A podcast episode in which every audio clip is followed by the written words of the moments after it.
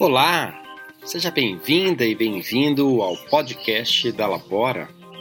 Por aqui vamos discutir tendências e dialogar sobre os desafios do futuro do trabalho. Neste mundo em constante transformação, como podemos juntos co-criar um mundo mais inclusivo, mais tecnológico, com novos formatos de trabalho e com mais impacto social. Meu nome é Sérgio Serapião e eu sou o fundador da Labora e serei o host desse canal. Nós acreditamos na Labora que a diversidade geracional será uma alavanca de geração de valor para as empresas, para a sociedade e para as pessoas. Então vamos lá. Olá, boa noite, bem-vindo ao Liga Labora. Estamos aqui na segunda temporada uh, desse encontro, desse espaço que a gente está aqui construindo a muitas mãos para criar um ambiente de inclusão e de participação das mais diversas pessoas, das mais diversas empresas, para a construção de uma sociedade aí uh, mais igual uh, e menos talvez injusta como é a brasileira. hoje eu tenho aqui o prazer de estar aqui com o Ricardo. Daqui a pouquinho vou apresentá-lo.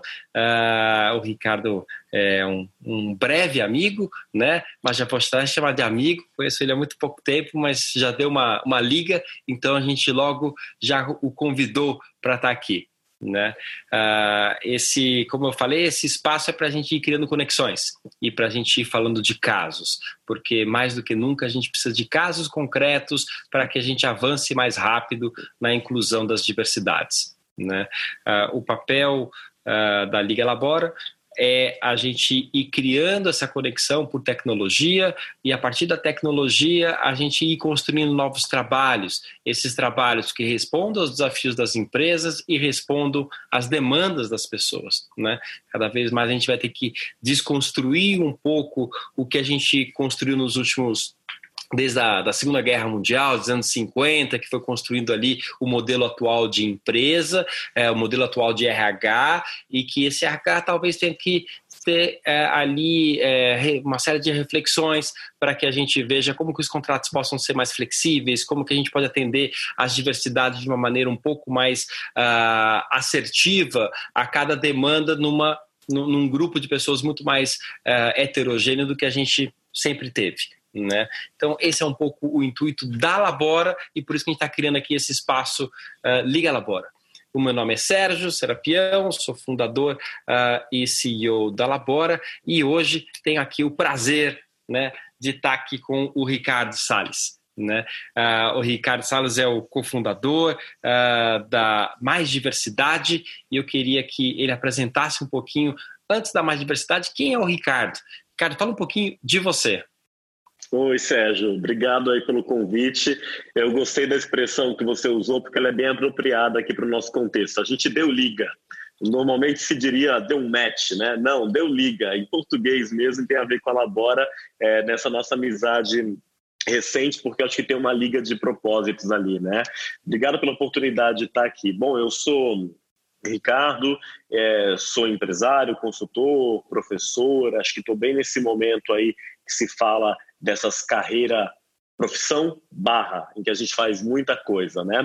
Eu venho de uma trajetória, de uma formação e de uma atuação como comunicador, inicialmente, tem a ver com a minha formação original, é, fiz minha graduação em comunicação na USP, comecei a trabalhar com essa temática ainda durante a minha graduação, mas percebi muito brevemente que a, a comunicação era a forma com que eu via o mundo, mas não era necessariamente é, com o que eu gostaria de trabalhar em tempo integral. Eu quero dizer é, eu tenho olhos de comunicador, eu olho para tudo com a lente do comunicador, mas eu queria trabalhar com algumas outras coisas. E aí nessa de procurar é, propósito, nessa de procurar é, caminhos que me façam sentido, eu olhei para dentro e passei a olhar para as questões que me mobilizavam ou que, de certo modo, me paralisavam. E foi quando eu comecei a olhar para minha própria sexualidade. Eu tenho 37 anos. Eu sou aí, talvez, o final de uma geração, ou talvez a geração derradeira, que viu o preconceito ser ainda mais presente no ambiente de trabalho. Não que ele não exista ainda hoje, ele existe e com intensidade. Mas a geração que tem 20 e poucos anos, ela chega no mercado de trabalho com a discussão sobre diversidade, por exemplo, acontecendo. Né? A minha geração talvez seja a última que chega no momento em que esse debate não era uma grande discussão. E eu, como tantas pessoas ali da minha geração, estava é, no armário na empresa, não falava abertamente sobre minha orientação sexual, sofria com isso, até que eu descobri que era possível falar, que mais do que falar, era possível trabalhar com essas temáticas, é, era possível é, as empresas verem valor nesses temas, porque as nossas singularidades agregam para o negócio. E aí isso me levou a uma trajetória profissional, é uma jornada pessoal e acadêmica que eu tenho traçado aí nos últimos anos. Que legal, que bonito, que interessante. É, é, você falou um ponto que, que me, me tocou muito. Eu sou da mesma geração que você, tenho 46 anos, uhum. e, e, eu me lembro que a, a empresa que eu trabalhava uh, tinha avaliações todo ano, né? Era uma, era uma consultoria, e e eu, eu recebi um retorno uma vez, eu era recém-formado, tinha uns dois anos de formado, e eu recebi um retorno que eu, eu não podia ser promovido de alguma forma, porque eu tinha uns relógios que eram muito extravagantes, né? É. Que, que era o SWAT, né? Assim, o, você não o, o tanto colorido, é colorido, o tanto de, de modulado que a gente tava, né? Tinha que ser completamente moduladinho, né? O relógio, quanto mais orientação sexual, né? É. E daí isso foi se quebrando. Que bacana. Interessante. Como...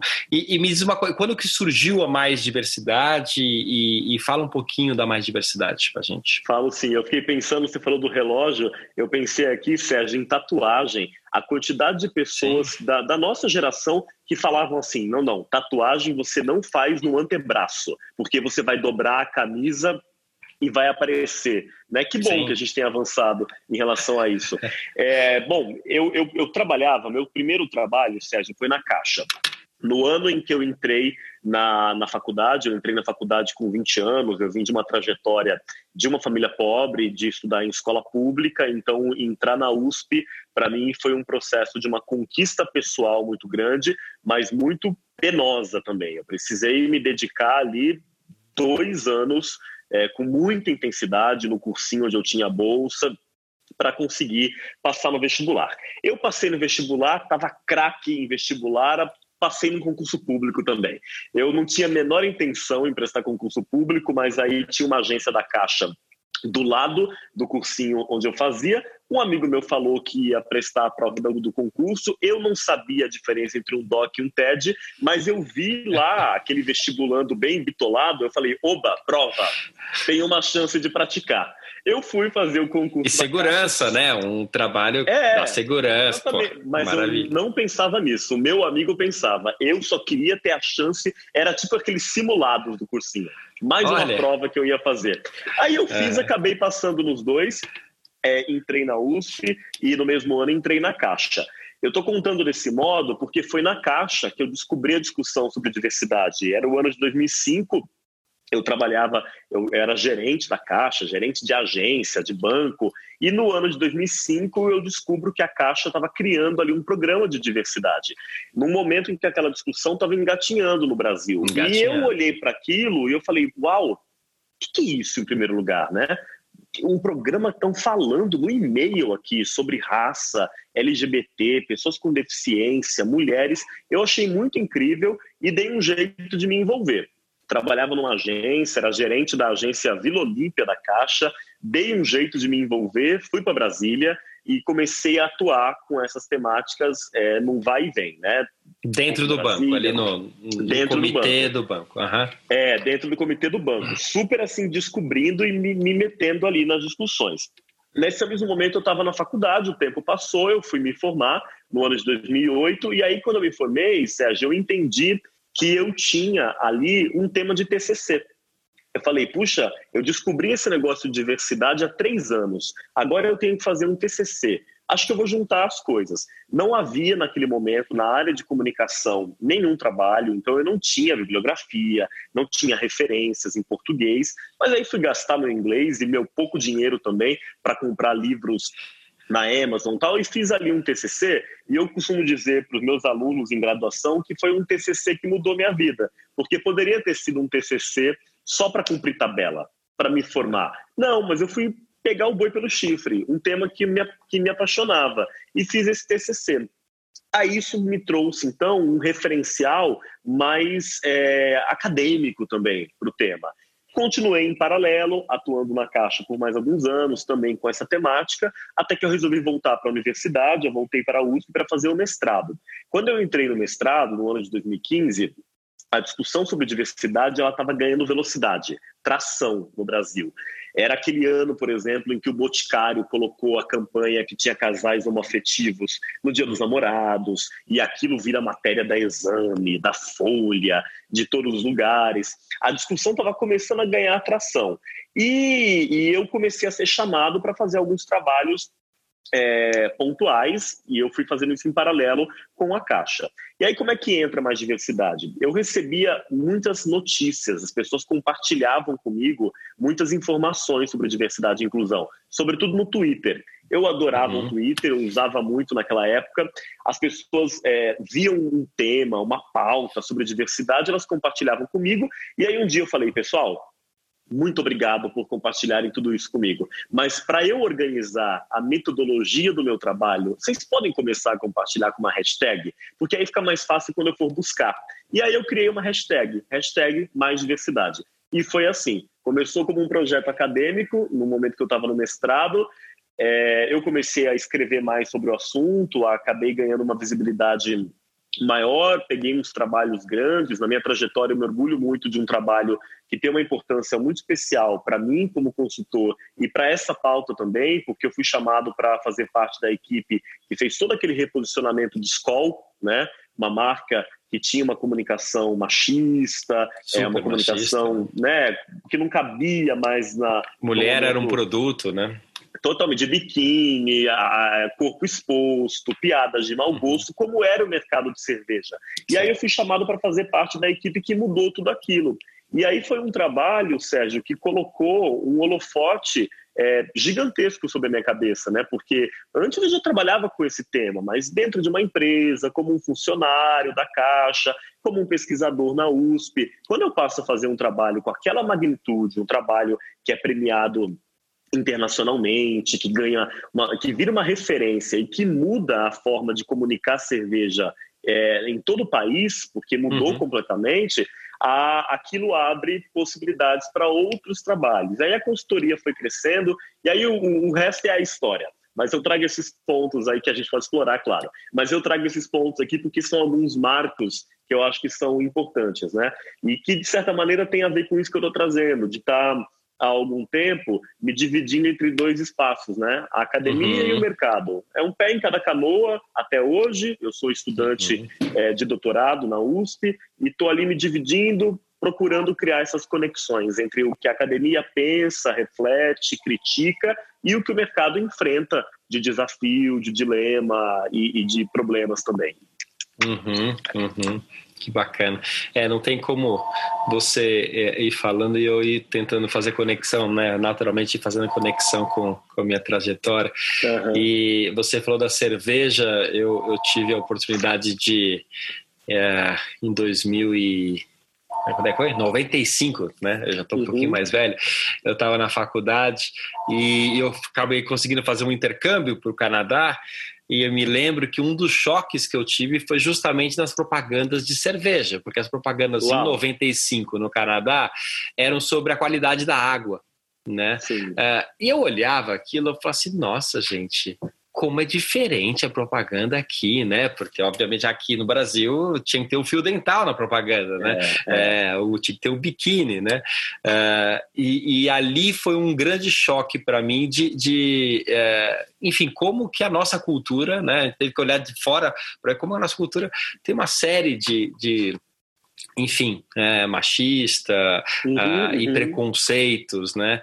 E, também quando eu estava lá, eu me lembro direitinho, foi quando eu comecei a despertar para essa questão de, uh, de desigualdade mesmo, né? Porque ali tem uma sociedade muito acolhedora, né? Eu fui para Winnipeg, Sim. que era uma cidade muito nova, e, e o pessoal da, da China estava chegando muito forte lá, e quase que mais da metade da cidade era recém-chegada, né? Uh, e era uhum, uhum. absolutamente uhum. acolhedor de quem chegava, não tinha estrangeiro, não estrangeiro, era uma coisa linda de ver, né? Sim. né? E eu percebi que na minha fala, no, nas minhas piadas, eu me percebi preconceituoso como eu nunca achava que eu era, né? Uhum, e eles tinham, eles me olhavam assim feio, né? E falou assim, nossa, é sério que isso é engraçado, né? E até que, obviamente, você cai a ficha, assim, nossa, que absurdo. E daí eu volto para o Brasil, fiquei seis meses lá na, durante o intercâmbio de faculdade, né? Uh, eu volto, e daí o choque foi meu né? Uhum. De olhar os meus amigos com as mesmas piadas que eu fazia, os mesmos jeitos, né? De, de atuar.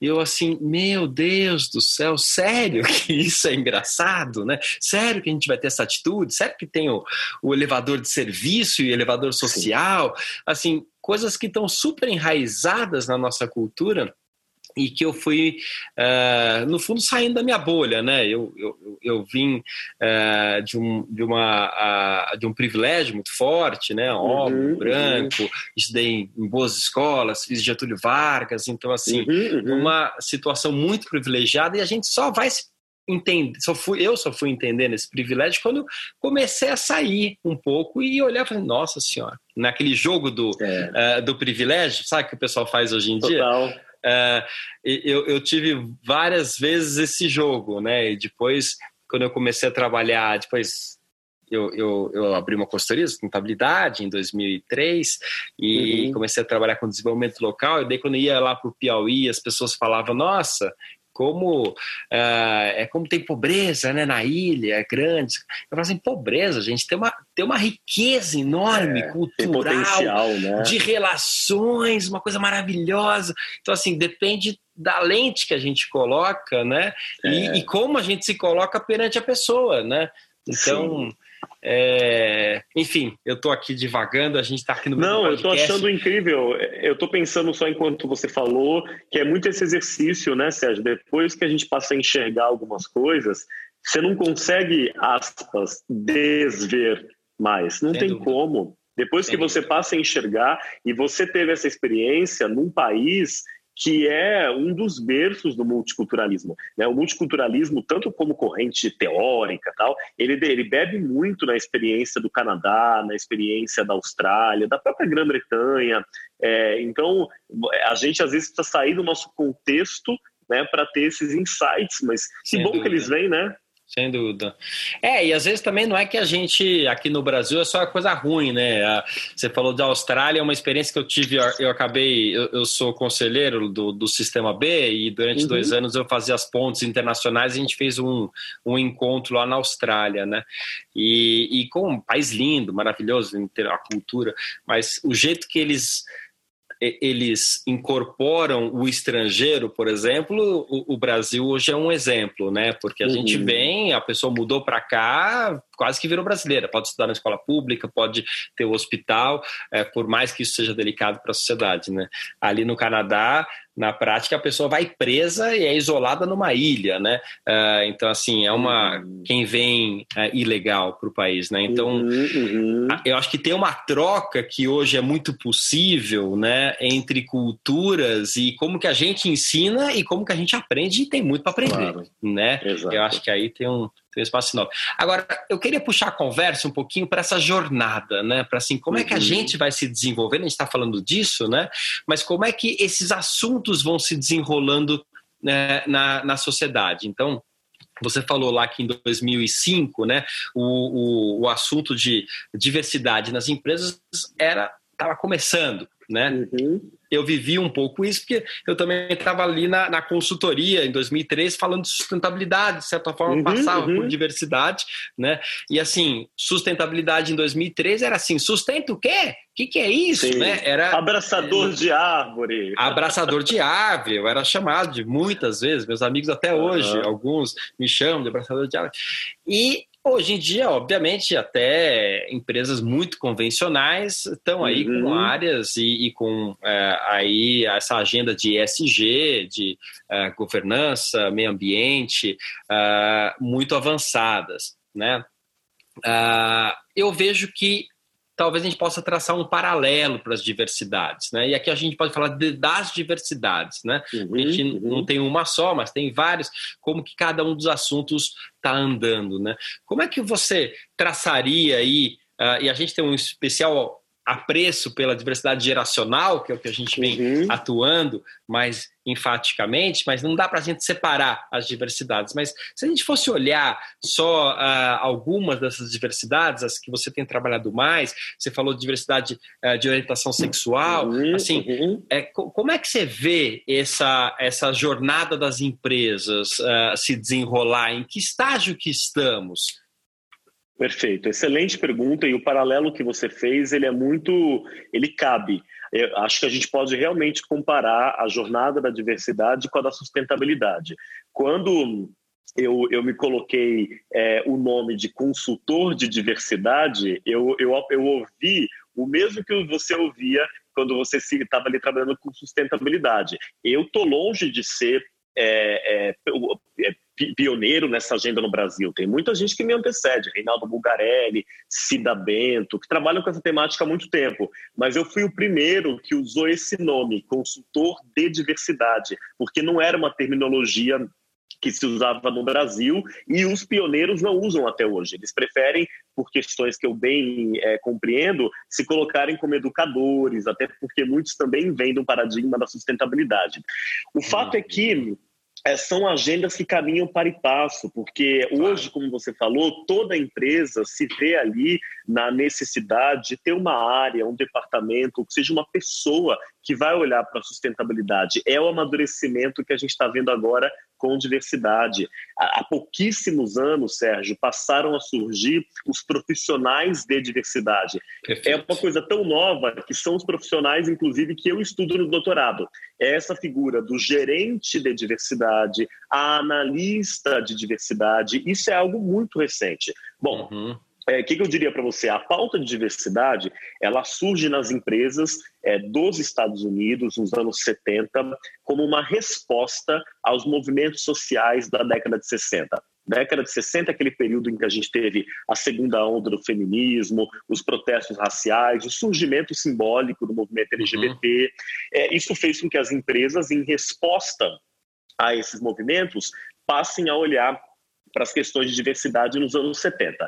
O tema vai ganhando tração, vai correndo, vou dar aqui um, um, um, triplo mortal carpado. Ele chega no Brasil no final dos anos 90, começo dos anos 2000, inicialmente trazido pelas empresas é, multinacionais que passam a reproduzir aqui no Brasil as práticas do exterior, acho que muito parecido uhum. com a uhum. sustentabilidade, Perfeito. numa lógica de tradução, Sérgio, que era uma tradução literal. O que se fazia lá fora se traduzia aqui. Eu me lembro, por exemplo, que lá em 2005, quando eu comecei, você entrava no site das companhias aéreas norte-americanas, o site em português, o site no Brasil, e tinha lá diversidade.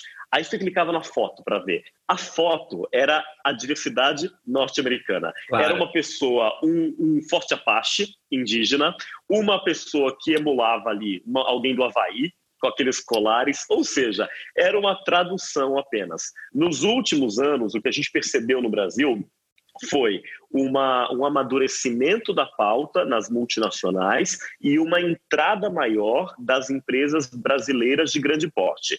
Então, eu tenho que fazer aqui algumas ressalvas. Essa ainda é uma discussão mais concentrada nas grandes empresas. Se a Perfeito. gente tivesse tendo essa conversa há cinco anos, eu diria para você, nas grandes empresas multinacionais. Perfeito. Hoje a gente tem mais brasileiras olhando. Quando a gente olha para os temas, que é a tua pergunta, a gente tem avanços e, e, retrocessos em cada um deles e também não são jornadas lineares. A pauta mais amadurecida no mercado, e, e, e isso está longe de dizer que está resolvida, ela é amadurecida no sentido de que ela é discutida há mais tempo, é a pauta de gênero, numa mulher. perspectiva mulher, numa perspectiva mais linear. Mulher sem, a, sem se perguntar tanto de que mulheres estou falando trabalhando Perfeito. com o que a gente chama de, na academia, de categorias universais, e que na prática uhum. vai significar mulher branca em posição uhum. de liderança.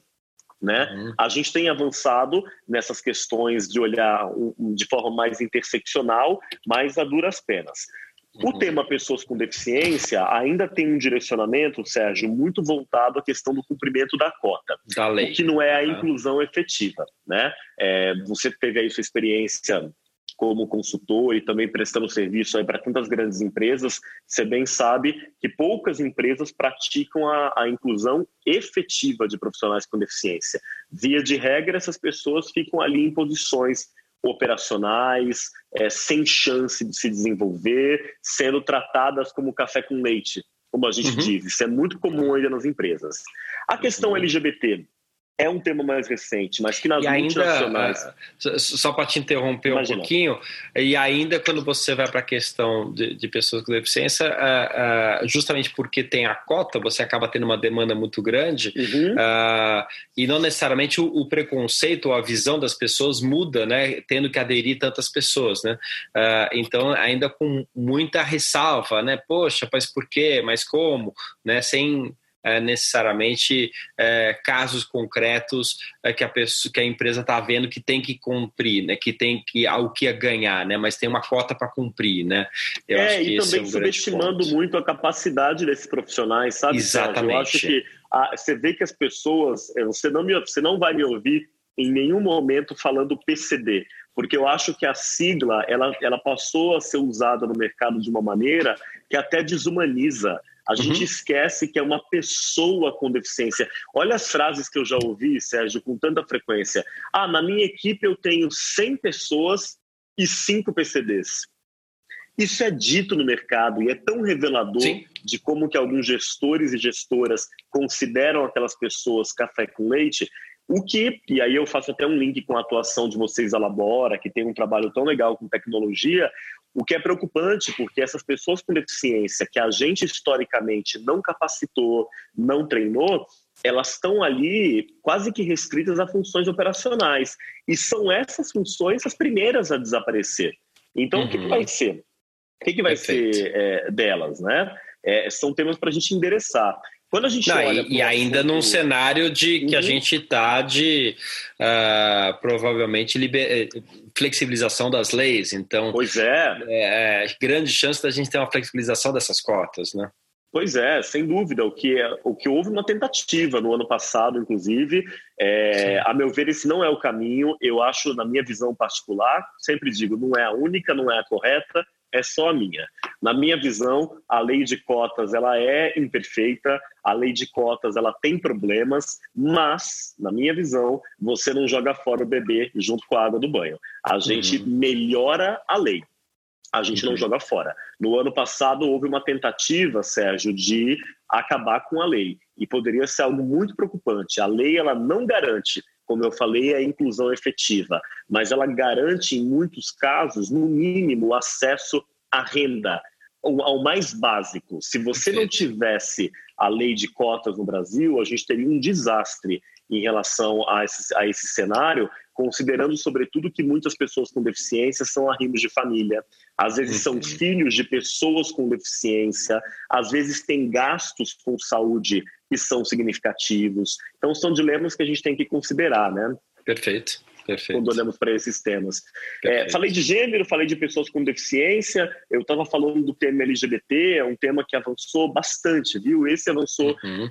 de novo, eu estou falando de recorte, sobretudo de grande empresa. Nas uhum. grandes uhum. empresas avançou uhum. bastante, não avançou igual para todo mundo, avançou sobretudo para gays e lésbicas, ainda temos é, um desafio muito grande de inclusão das pessoas trans, que mesmo quando tem a formação esperada pelas empresas é, raramente conseguem chegar ao mercado de trabalho formal por causa do preconceito. E eu gosto muito de falar do tema de pessoas trans, Sérgio, que eu gosto de provocar as empresas, que para mim eu falo aos simples executivos, é o tema que põe em xeque o conceito de meritocracia. Porque a pergunta que eu faço é a seguinte: e se a pessoa mais capacitada no processo seletivo for uma pessoa trans? Ela vai ser contratada? E sempre que eu ouço de saída, claro que vai, eu falo, não, pensa um pouquinho antes de me responder. Pensa e seja honesto. Pensa se não vai haver dúvidas ali na mesa. Ai, como é que vai ser? Que banheiro que vai utilizar? O que, que o cliente vai achar? Né? Então, acho que são, a diversidade uhum. ela tensiona até esses conceitos. A questão racial, a gente tem um desafio imenso de trabalhar lá no Brasil. Para mim, Sérgio, é a mais difícil, sem sombra de dúvida. A gente chega numa empresa e há a expectativa de que complicado vai ser trabalhar questão LGBT, né? Não é. A mais complicada é a questão racial, porque ela fala de uma ferida, de uma dor muito grande na sociedade e que não foi resolvida. A sociedade ainda não se vê como racista. Como uhum. a dor é negada, é, é, é difícil dentro da própria empresa endereçar o tema, porque sempre vai ter alguém, ou quase sempre, para dizer: não é bem assim, não é bem uhum. racismo, é outra uhum. coisa. E aí eu chego no tema de gerações. Essa, para mim, é a, é a, próxima grande pauta, Sérgio. Eu vejo desde do ano passado para cá, desde 2019, pelo menos, um crescimento maior nessa discussão, pelas questões que você sabe aí melhor do que eu, associadas ao aumento de expectativa de vida, questões de renda, questão de necessidade de querer continuar trabalhando. Na outra ponta, questão de precarização do trabalho entre os 18 a 24, e aí eu vejo como um, um, um tema muito promissor. Tem sido endereçado sutilmente. Nas empresas hoje, se a gente pegar o modelo clássico de trabalhar com diversidade, que é ter aqueles grupos de afinidade, como se diz, uhum. pouquíssimas têm o grupo de afinidade de gerações. Mas eu olho com bons olhos porque. Está começando, né? Mas está começando. Está começando, sim. Está começando.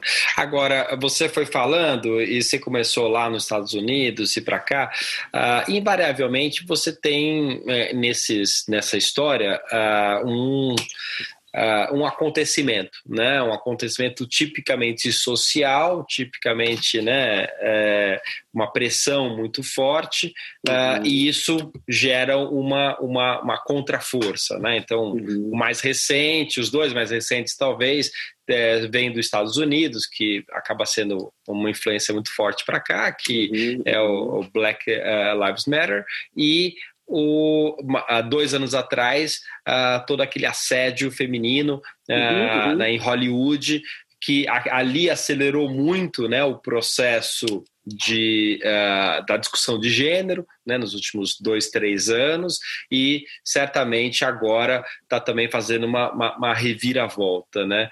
Uhum até quando que a gente vai precisar sempre ter esses acontecimentos é, maiores, uma catástrofe, né? E só para completar aqui, é, gerações, eu venho trabalhando aí há 15 anos e vi alguns ciclos, mas assim, certamente é, não foi a mudança de, de, de, de, expectativa de vida, mas certamente foi a alteração da Previdência é, que uhum, botou uhum. a questão no ar né? Uh, e diferente desses outros dois que eu relatei, que vieram de fora e daí todo aqui a gente acaba seguindo, né? Uh, é um acontecimento brasileiro, essa coisa da previdência uhum, uhum. e não é fruto de uma revolta social que pede mais direitos, né? Não é uhum. é as mulheres ali fazendo o como é que era o nome? É, o Me Too, você diz? Me Too, exatamente. Uhum, uhum. O Me Too ou o Black Lives Matter, ali era a sociedade, ali as mulheres, uhum. os negros e depois os outros aderindo. Aqui não, aqui é o contrário, né? Aqui é, é o enfim, a sociedade, de certa forma, uh, dizendo assim: olha, não, vamos diminuir esses privilégios uh, porque não é suficiente, uhum. né? Não, enfim, não dá, a sociedade não dá conta. Não é que os sêniores foram lá e falaram assim: ah, nós existimos, nós estamos aqui e vamos fazer não sei o quê. É o contrário. Então, assim, tem um, um poder de, de alavancagem diferente, né? De, de com necessidade de uma contraforça nas empresas diferente, né? Não tem que fazer uma reação, né? não tem que me proteger, né? Uh, mas eu começo a ficar mais atento ao assunto, né? Uhum. Uh, como é que a gente avança, né? Como é que a gente avança sem necessitar uh, disso? Ou é sempre assim? Como é que você tem uhum. visto assim no trabalho? Você falou da escola, né? Que foi um exemplo uhum. positivo, que isso uhum. gera uma mudança de mercado. Acho, como é que a gente cria mais escolas aqui, né? Uhum. Boa. Boa. Eu acho que, de forma geral, Sérgio, no processo social, na vida em sociedade, se avança com pressão mesmo, né? Como eu falei, a, a, essa discussão ela começa em resposta à, à, pressão. Em resposta, por exemplo, no caso dos Estados Unidos, na questão da segregação racial. Quando o movimento negro se articula em 64 passa a lei dos direitos civis e, e a segregação racial como prática de Estado, como política de governo, ela acaba é, você tem a entrada progressiva de mais pessoas negras na, nos espaços que antes eram reservados a pessoas brancas. Não foi uma entrada natural e tampouco deixou de ser conflituosa. Não claro. foi natural porque ela foi induzida, né? Uhum. As pessoas não gostam muito de lembrar disso, mas se hoje a gente vai aos Estados Unidos ou se a gente assiste um seriado e a gente vê a figura da juíza negra, do médico negro, é porque houve um esforço no sentido de reparação a injustiças históricas. Depois de assinada a Lei dos Direitos Civis, que o presidente Lyndon Johnson assina em 64, a adoção de cotas, que é o grande palavrão no Brasil até hoje, em universidades e em empresas dos Estados Unidos para correção daquelas injustiças. Aqui no Brasil, a gente viu um avanço nos últimos anos que também está, de certa maneira, relacionado à, à pressão é, social. E aí eu vou fazer um link entre essa pressão e as novas tecnologias ou as novas formas de militar. É muito comum que se diga assim, ah, militante de sofá, como se fosse algo menor. Não é algo menor. A gente está descobrindo uhum. recentemente que as pessoas podem provocar grandes mudanças subindo hashtag. Quer dizer, Perfeito. eu ainda acho que estar na rua tem o seu valor, mas subir hashtag, mobilizar a rede, tem um potencial imenso de pressão em relação ao governo, em relação a organizações e em relação a marcas. As marcas foram mudando o seu comportamento, e aí talvez tenha um link até com a questão geracional, Sérgio, elas foram mudando o comportamento porque elas perceberam que aquele discurso conservador, ou mesmo violento, agressivo, preconceituoso, ele não só não se sustentava mais, como ele era algo de crítica e não era claro. mais suficiente para se conectar com é, as novas gerações. Eu uso com cautela essa questão das novas gerações, porque eu noto muitas vezes uma, uma, uma expectativa expectativa e cobrança depositada em, em, cima das novas gerações e que, na minha visão, é um pouco equivocada. As pessoas dizem assim: não, mas a nova geração vai resolver tudo. Aí eu tiro o peso das minhas costas, eu não tenho que fazer nada, porque a nova geração vai resolver, uhum. e ao mesmo tempo tem uma percepção homogênea, como se todo mundo da tal nova geração fosse progressista. E a gente sabe é. que vai ter, né? E, e, e complementando, eu concordo plenamente, e complementando, você joga o ônus para as antigas gerações, né? Perfeito. Ou seja, o velho é o ranzinza e é o que está desconectado com a atualidade. Né? Perfeito. Uh, eu prefiro também pensar uh, não em novas gerações, mas em novos tempos, né? ou seja, no tempo atual no qual estamos parte porque estamos vivos, né? eu posso mudar de ideia, assim como o jovem pode ter uma ideia avançada, Perfeito. como pode não ter. Né? É, porque senão a gente fica até outro dia pessoal falando né, é, um pouco é, da, de, de, de, alguns empresários que estão com uma agenda bastante, enfim, anti-ciência e uhum, etc. Uhum. ah, porque é o velho da Avan. Eu falei, gente, olha o preconceito que tem na sua fala. Porque você está aí querendo criticar a pessoa porque ela é conservadora, porque ela é anti-cientista, porque ela não está nem aí para a questão de, enfim, do Covid, e de repente você está associando isso a o ser velho Né? É exatamente isso. Então quer dizer que o jovem é que vai solucionar tudo e o velho é que é o conservador que não quer fazer nada. É. Não, não podemos lá, cair né? nesse idadismo, exatamente. Isso vira um preconceito de idade. Legal, gostei. Total, eu vejo isso muito, o Sérgio, quando a gente fala de propósito. Né? A gente ouve nas empresas assim: o jovem ele busca propósito. E eu ouço isso e eu falo: tá bom, então você quer dizer que os mais velhos eram um bando de mercenário que só trabalhava por conta de dinheiro? Óbvio que não. Óbvio que não. É claro que esse comportamento do propósito, talvez ele seja mais prevalente entre uma geração mais jovem, o que não significa que as anteriores também não eram movidas por esses combustíveis, né? Não, e, e, esse é um ótimo ponto, porque eu, enfim, sempre fui, trabalhei com essas inovações, quando sustentabilidade era uhum. o início, e acabei sempre, por algum motivo, me conectando à inovação, e sempre escutei muito isso, né? Eu comecei a trabalhar com uh, longevidade, uh, e uma das primeiras coisas que foi a gente foi entendendo é que, uh, até na antroposofia, em vários estudos, mas a antroposofia é um deles, que quebra a nossa vida em setênios, né? Em sete anos, e a cada sete anos você uhum, tem ali uhum. inclinações diferentes, né? Eu comecei a perceber, eu fiz a minha própria biografia no, no, estudo antro, uh, uh, nesse tipo de estudo. e eu comecei a perceber que os últimos setênios, claramente, a gente fica mais aberto a deixar um legado né, a construir uhum, uhum. algo que, enfim, a morte está mais próxima, então o que, que eu vou deixar aqui? Isso, enfim, está meio que no bom senso comum. Né? E daí a gente começou a trabalhar propósito com pessoas mais velhas, né? Olha, o que, que é propósito? Que é um linguajar novo, né? Porque uhum. isso tinha, mas com outro linguajar. Né? E o que, que são empresas de impacto, o que, que é teoria U, ou seja, todo esse, esse jargão que hoje se utiliza associado muitas vezes aos jovens, né? Uh, porque o jovem, o que, que é isso? Mas Sim. a gente pode corrigir aqui associado aos tempos atuais, né? Uhum. Eu comecei a utilizar isso com os sêniores, com pessoas 50 a mais, e sinceramente eu nunca vi pessoa com, com um grupo com tanto propósito que são os sêniores, comparados com aqueles mesmos grupos que eu lidava tanto de jovens. Porque Incrível. diferente do jovem que, uh, sim, está em busca do seu propósito, pela falta de experiência e vivência, muitas vezes fica assim incerto se aquilo ali é o que é. deveria ser ou não. E na primeira dúvida, ou na primeiro grande desafio, da primeira crise brasileira, né, muda de ideia completamente. Né? Não, agora vou para o meu caminho mais seguro aqui. Né? Outro dia eu estava com um pessoal de ONG, super jovenzinho, e daí falei, e aí, como é que tá? Ah, sabe como é que é, né? Tem que ganhar a vida. Então eu mudei aquilo ali.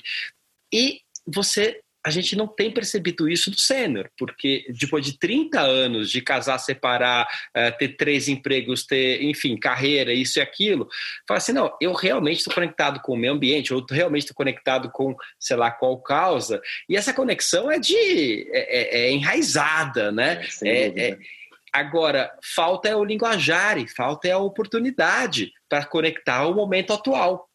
Né? Eu estou discutindo e pensando aqui no valor de autoconhecimento, né? Porque no fundo está trazendo muito disso, né? De autoconhecimento, de apropriação da própria biografia, da própria história, Exato. né? Que foi algo que não foi ensinado nas gerações anteriores, né? Da gente se, né, se estudar, se entender, era muito mais a gente ia lá, estudava, estudava um ofício, né? E fazia daquele ofício, a gente, a gente ficava virado para fora, né? A empresa era o RH nosso que desenvolvia a nossa carreira. Eu tô num, eu tô seguro se eu tiver numa grande empresa, porque a é, RH deve estar cuidando de mim, né? É. Então, assim, é, é, foi nessa cultura que a pessoa foi criada, né? Uh, é claro que ela nunca foi convidada a olhar para ela e olhar uhum. para que propósito é esse. Não é que ele deixou de existir, ele estava ali numa Sim. caixinha fechada, né? Uh, e a pessoa nem podia se vulnerabilizar e se colocar diferente, né? Uh, agora pode, agora o momento atual contemporâneo pode. Os jovens estão uh, tirando proveito disso e é muito bom que tirem. Mas todos podemos, né? Perfeito. Então o propósito é para todos. Basta que tenhamos uma chance de nos conhecermos e nos conectarmos, né? Sem dúvida, isso é muito valioso que você está trazendo, porque eu acho que as organizações muitas vezes elas acabam reproduzindo É, essas ideias equivocadas. Um, um, outro exemplo que me ocorreu aqui, você falou brevemente sobre isso, mas é a própria retórica da inovação. Né? Nos últimos anos só se falou em inovação, mas numa sociedade que associa inovação a gente nova, você acaba não tendo espaço para esse sênior ali, né? E, e, mas aí eu também, mas eu também sou um otimista em muitas questões, sabe, Sérgio? Eu tenho visto nos últimos anos aí uma compreensão maior de que não é piscina de bolinha, comida de graça ou qualquer coisa do tipo que gera inovação, né? Que inovação está relacionada a, a, clima, segurança psicológica, a, a, uma liderança que te inspire, a respeito, muito mais Sim. a isso. Então, a você ativar as suas também, né? inteligências né? mesmo, perfeito. inteligências emocionais e sensitivas, perfeito. Perfeito. Você sabe que o, você é, não só não está só é, é, desassociado a sêniores, né, inovação, é, que a gente tem aí trabalhado uma, uma inovação que a gente chama de uh, uh, criatividade sênior, né, que é, é, bem diferente da juvenil, né? A gente está acostumado com a criatividade ser até no jargão, né? Uh, brainstorm, né? Aquela uhum, coisa uhum. toró e não sei o quê no sênior a gente tem percebido uma coisa muito diferente, que é uma coisa muito mais assertiva, é, uhum. não é brainstorm, é, é, mais calmo, mas quando fala tem propriedade, porque é, tem é. da onde está tirando aquilo ali, né? E ao mesmo tempo para as outras diversidades, né? A gente fez um trabalho com é, levar uma tecnologia que a gente desenvolveu, que, que, a gente ajudou a desenvolver, que é de um, de um fellow, uh, a Choca, como eu, e, e, também do Lab 60, uh, que é um, um, canadense, que desenvolveu uma tecnologia de aproximação de pessoas a partir uh, do, do, trabalho que ele tem com demenciados, com pessoas uhum. altamente demenciadas. Porque ele percebeu que esse trabalho que as pessoas demenciadas elas perdem a capacidade cognitiva, mas ganham muita capacidade sensitiva. Né? Uhum. Uh, então, ao conseguir conversar com elas, e ele desenvolveu uma técnica para conseguir conversar com pessoas que estavam ali antes sem conversar, ele percebeu que aquela técnica poderia ser um acelerador de conversas entre todas as pessoas. Né? E a gente, muito, né? Uau, que sofisticado, não sei o quê, fizemos um projeto uns quatro anos atrás, uh, nos morros do Rio de Janeiro, com jovens, né, jovens indicados pelas ONGs, tal, falando, ah, vamos desenvolver aqui a, a, essa, essa inteligência emocional e essa inteligência intuitiva. E, rapaz, é assim, os garotos davam baile na gente, porque quer mais inteligência intuitiva do que o garoto que tem que ser abordado pela polícia todo dia e tem que sair daquilo ali, tem que, sabe, é no, uh, se virar na, na, quebrada, né, como eles falam. Já tinha tudo isso, né? Já tinha tudo isso. Eles já tinham essas capacidades inovadoras, que são muito uhum. de comunicação e de inovação, só que não tinham linguajar né? É. Então é. Você falou, eu me lembrei, Sérgio, desculpa te interromper, mas é só para pegar esse teu gancho que eu me lembrei disso agora. A, é, tem a ver também com as soft skills que a gente fala, né? As empresas vão muito nessa pegada de ah, agora, agora eu faço um processo seletivo por competências socioemocionais. E aí eu sempre gosto de provocar pegando uma competência que é a tal da resiliência. Quem tem mais resiliência do que um jovem da periferia, por exemplo, né, que passa por tantas Sim. situações, tantos perrengues ao longo da vida, e hoje a gente ainda vê nas empresas, Sérgio, na hora de, em algumas empresas, eu acho que a gente traz aqui as práticas positivas, mas a gente também tem que suscitar debate em relação ao que não está funcionando. A gente ainda vê CEP sendo usado como critério de exclusão por conta do raciocínio de, do famoso mora longe. E uma coisa que eu sempre falo em palestra é: meu amigo, quem mora longe chega no horário. Quem se atrasa é quem mora perto. Porque quem mora perto está tá habituado a sair de uhum. casa em cima da hora, porque vai dar tempo mesmo. Quem mora longe, que é esse jovem que você está falando da periferia, se programa, sabe que aquela oportunidade que ele vai ter, de repente, pode ser a única da vida.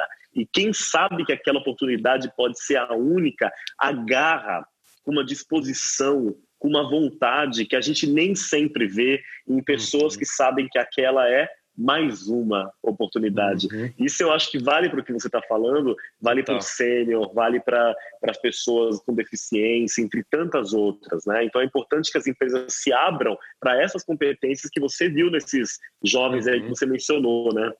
Uhum. Como é que você vê aí perspectivas uh, para a gente avançar um pouco mais numa pauta uh, digamos, um pouco mais comum, né? Assim, como uhum. que talvez uh, essa toda essa ebulição, né, positiva que está acontecendo, uh, que vem dos Estados Unidos e ganhou o mundo, ganhou o Brasil, do, do, lugar de voz negro, né? Nós no Brasil, um país tão negro e, e precisou vir dos Estados Unidos, né, uhum. né, para ganhar mais força aqui.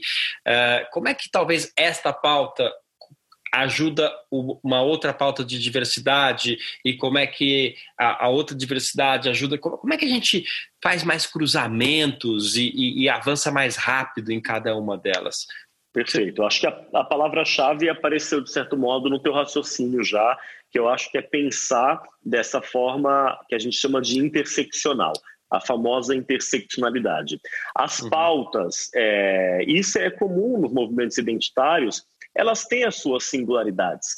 Porque claro. existem dores que são singulares de cada um claro. desses grupos e que têm que ser endereçadas. Além disso, às vezes a gente ouve, mesmo nas empresas, ah, esses grupos de afinidade, eles estão criando bolhas, tal. Não é bolha, é espaço para compartilhamento de experiência.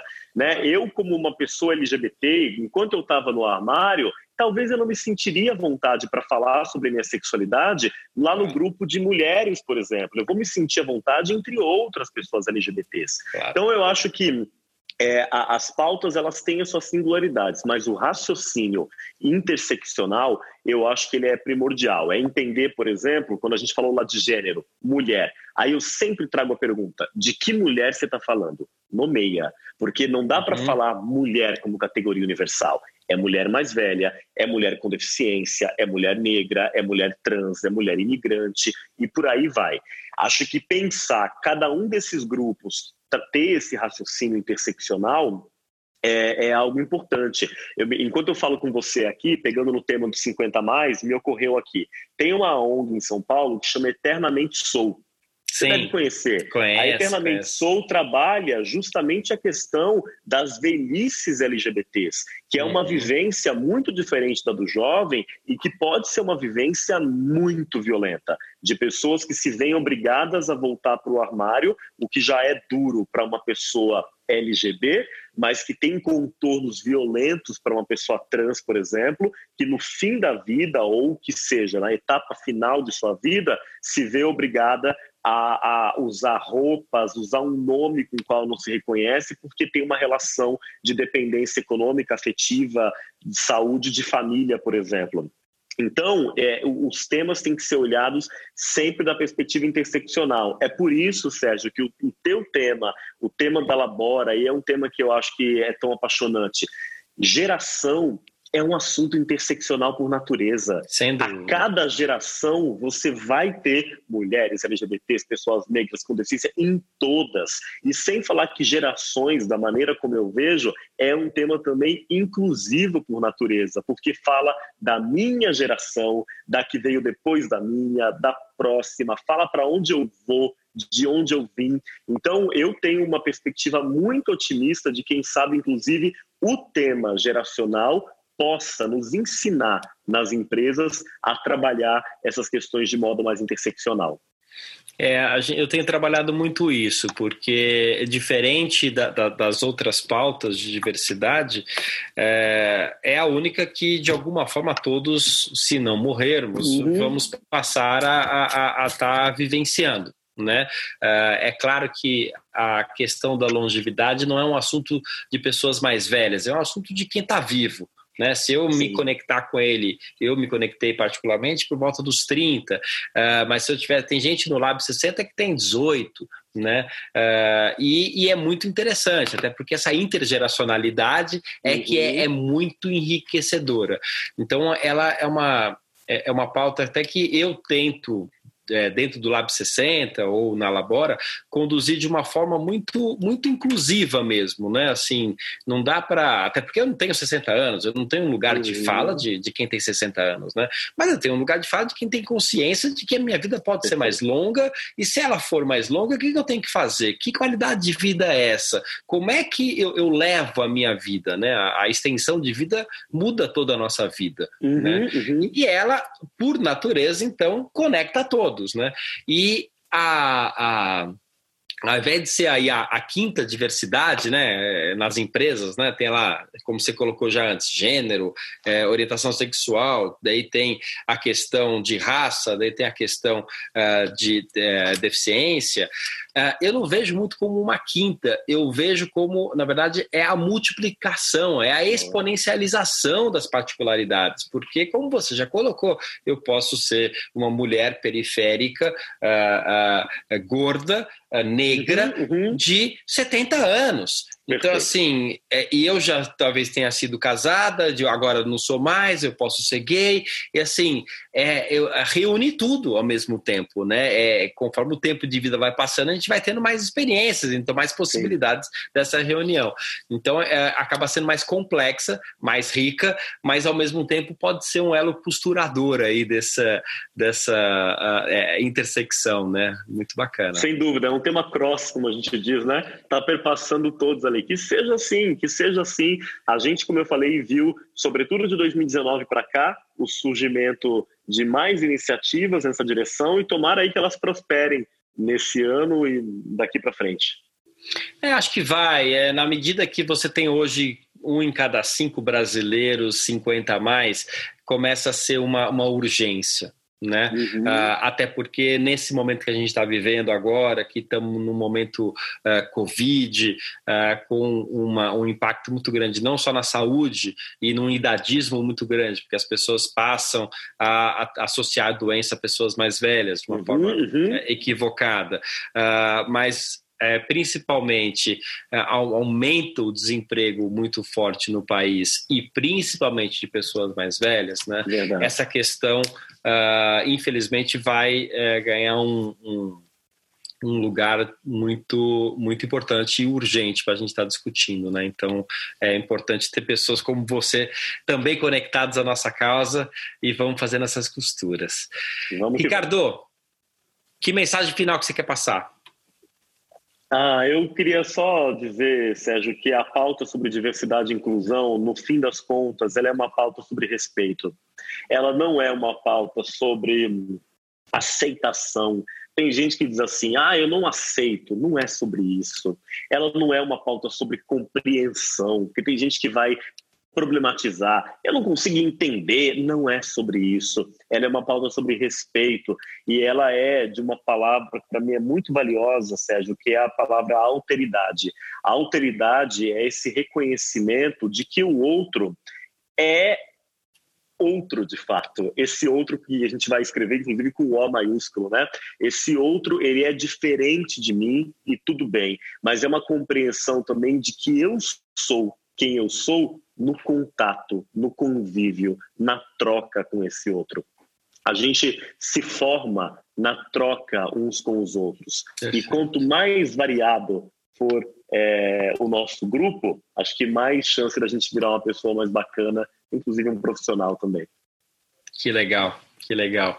No, no, no, no Lab 60, o nosso grande mote é a gente uh, uh, construir uma pauta que conecte pessoas muito diversas e cada um criar consciência sobre a sua limitação e a sua potência e entender que o outro, se é diferente, talvez tenha uma outra uh, potência e uma outra limitação e esses encaixes, né? E essa liga passa a ser possível, né?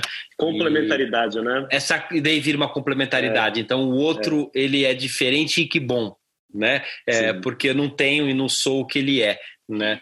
Eu acho que conversa muito com o que você está falando. Acho que não foi à toa que a gente rapidamente aí já, já criou várias pontes e deu liga aqui em mais um episódio do Liga Labora. Eu super te agradeço aqui esse bate-papo, foi, foi delicioso, foi muito gostoso. Vamos ver se a gente uh, apronta aí outras rodadas para falar de, até de assuntos, uh, de repente a gente desdobra isso em assuntos até mais específicos, né? Uh, super prazer estar aqui. Obrigado pelo tempo, obrigado pela aí a, a, a conversa maravilhosa, a experiência super boa. Uh, convido aqui a todos os espaços que a gente tiver, ou todas as possibilidades que você vê de, de colaboração, estamos aí super aberto. Tá ok? Pô, muito obrigado pelo convite, sempre um prazer dialogar e parabéns pelo belo trabalho que vocês têm feito. Parabéns para vocês também. Gente, por enquanto vamos ficar por aqui. Esse foi mais um episódio do Liga Labora. Uh, ele vai estar tá aqui, você vai estar tá assistindo ele ou uh, nos canais de podcast ou no YouTube. Vai estar disponível sempre para ouvir, assistir e reassistir. E veja os outros episódios também. Toda semana sendo publicado um novo, com empresas, com pessoas interessantes, para a gente juntos conseguirmos avançar nessa pauta uh, de diversidade e de respeito e de autoconhecimento, como a gente colocou aqui. É. Né? Um beijo a todos.